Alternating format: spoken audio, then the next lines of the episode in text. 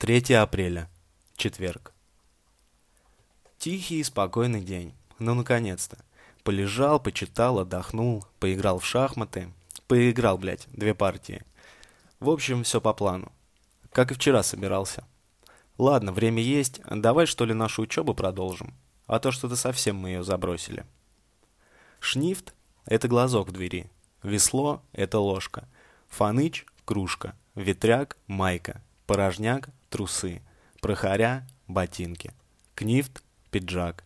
Кабан-перелом — передача. Ну, хватит пока. Да я и сам больше не знаю. И это-то пришлось чуть ли не силой из сокамерников выцарапывать. Да зачем тебе это все? Ну, нужно. И, кстати, дубок — это один только стол или вместе с лавками? И вместе со всеми на них сидящими. По бокам от стола расположены две приваренные к нему металлические лавки с деревянными сиденьями. То есть фактически стол и лавки. Это единая конструкция. Вечером загнали откуда-то машинку. И почти все сразу же постриглись. Непонятно только зачем. Волосы и так у всех э, были совсем короткие. Просто по мудрому зэковскому принципу. Пока есть, потом может и не быть. Тоже правильно.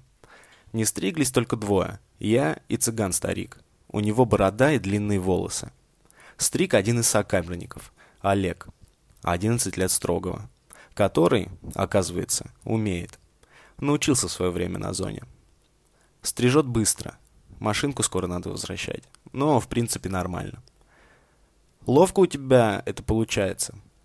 А чего? Руки уже набиты. Теперь только морду набить осталось. Ты стриги, не отвлекайся.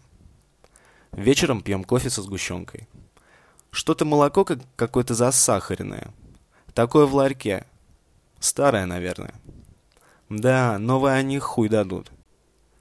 На этой меланхолической ноте день и заканчивается.